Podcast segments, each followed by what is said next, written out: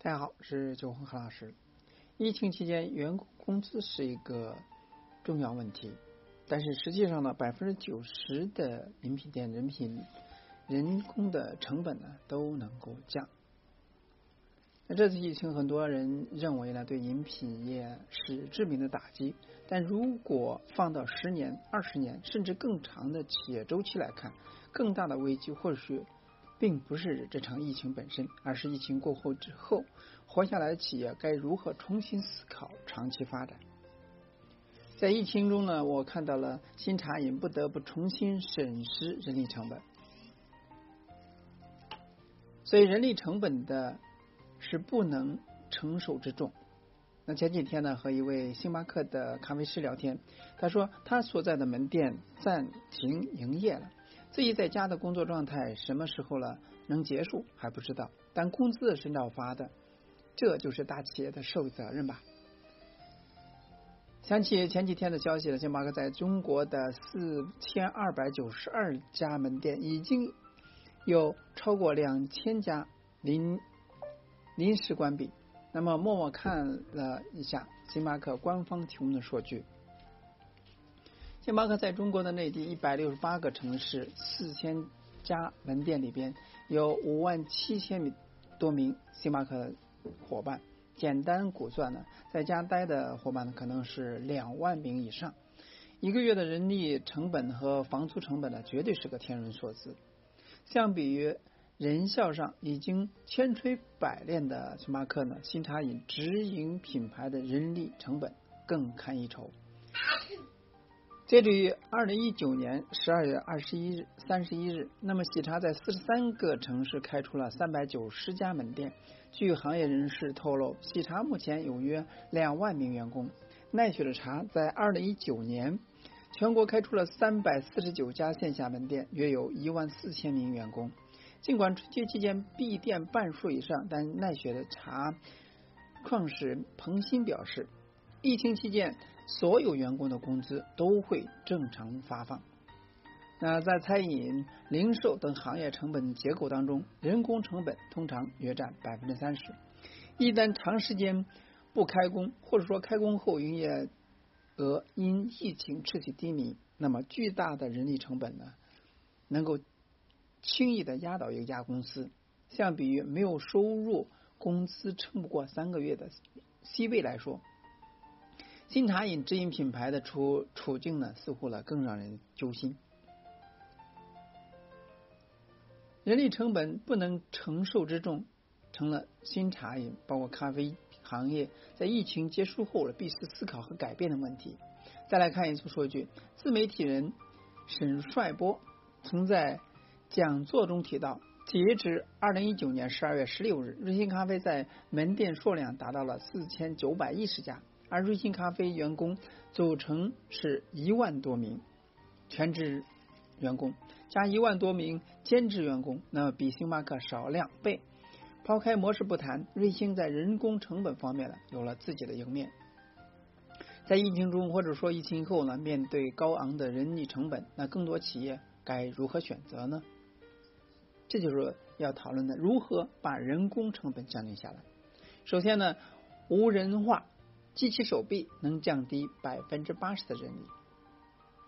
雷蒙一号是快乐柠檬打富桥日月光店的员工，一身明黄线条圆润，做一杯奶茶仅需九十秒，从中午十二点开始营业，一直到晚上八点。这位员工呢，根本不需要休息。熟悉熟悉的朋友呢，一定会猜出来，雷蒙一号呢是快乐柠檬与阿里。联合开发的调茶机器人。那据快乐柠檬负责人测算，一个机器手臂至少使用五年。那多数配件呢都很耐用，只要定期做管线更换即可，维修保养成本呢不高。按照目前机器人节能百分之八十的人力成本来说，仅从人工成本算，两到三年就可以回本。然而，调查机器人面世后，行业内反响平平。那大家普遍认为这种模式实际运营效果呢有待验证。那疫情之后呢，用智能设备替代人工，似乎到了重新提升日程的时候。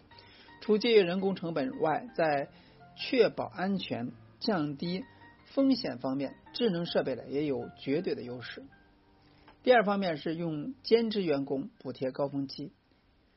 信瑞幸咖啡有两万多名员工，那其中呢有一半是兼职员工，用来应对高峰时期段时间段的人手不足的问题。那兼职员工按照小时算工资，多劳多得，不劳不得。在疫情闭店期间呢，自然也就不用支付高昂的成本，类似于灵活用工模式，在肯德基、麦当劳。司空见惯，面对突发的黑天鹅事件呢，能大大降低用工成本，提高企业的抗风险能力。当然了，用好兼职员工的一个前提是建立高效的培训体系。对新茶饮品牌来说了，瑞幸咖啡应聘阶段线上学习、线上考试模式可以参考，降低培训成本，进而呢降低用工成本。第三方面呢，要做一杯饮品的步骤了，不要超过六步。我曾经参加过都可的产品分享会，在现场亲手操作一杯呃产品，一个很深刻的感受就是，当时做了三款产品，基本上呢都在六到八个步骤完成。那业内一个服务数千家门店的研究发布，那有个不成文的规定，所有的产品制作步骤不能超过六步。其产品在研发的时候就充分考虑到了吧台制作人员的动线。每一个步骤都力求节省人力成本。疫情之后呢，饮品产品研发至少有两个方面需要调整：第一，最大限度的简化产品制作流程，让一杯茶做起来更省事；第二是调整产品的结构，逐渐降低人力成本，标准化程度低的水果品类，增加奶茶、咖啡等产品的比例。第四方面，一一定要尝试不出门做生意。沈帅波曾经在讲课当中提提到，那如果说有一天你的店线下门店生意按下了暂停键，你该怎么办呢？那今年春节了，因为疫情闭店，大量的备货品牌面临损耗。那郑州本地的一个茶饮品牌，所有的员工呢都在自己的顾客群朋友圈。卖水果、鲜奶、养乐多，那他们平时呢就建立起了自己的私域流量，与顾客保持深度的链接。在处理库存的时候呢，他们有天然的销售渠道和顾客信任。疫情以来，拍视频教粉丝做奶茶品牌也不在少数。那我们能大胆设想一下，如果说每家店都有自己的顾客群，每个员工呢都有自己的。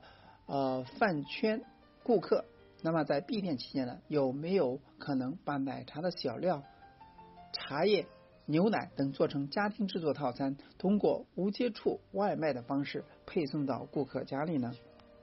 甚至呢，有没有可能产出零售化可流通的产品包，让用户呢在家做成奶茶？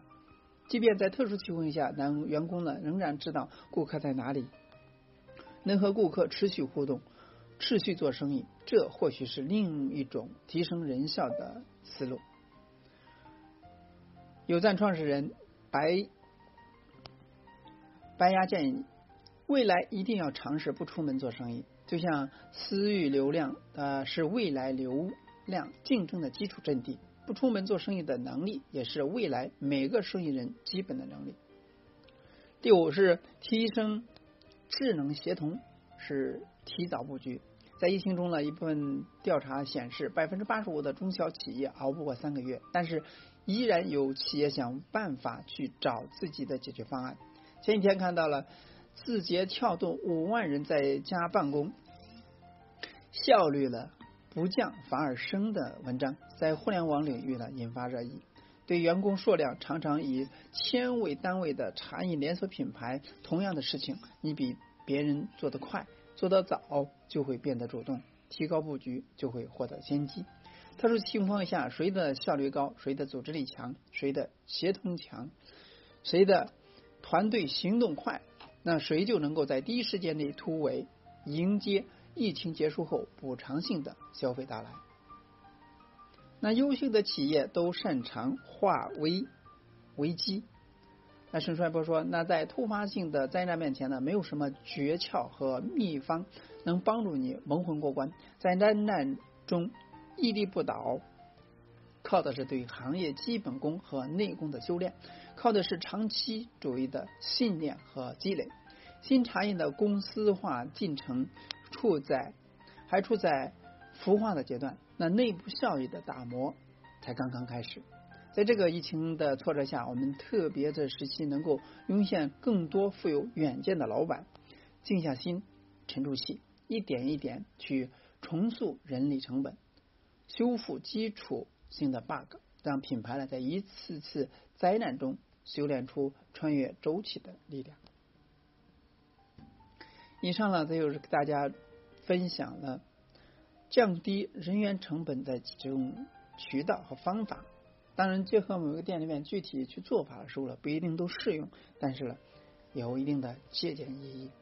总之呢，在疫情期间或者说在特殊情况下、避难情况下，要想方设法解决店面的生存问题和经营问题。线上无人销售是必必不可行的一种方式。那希望各各位老板呢有所思考。和想法，今天就到这里，我们下次再见。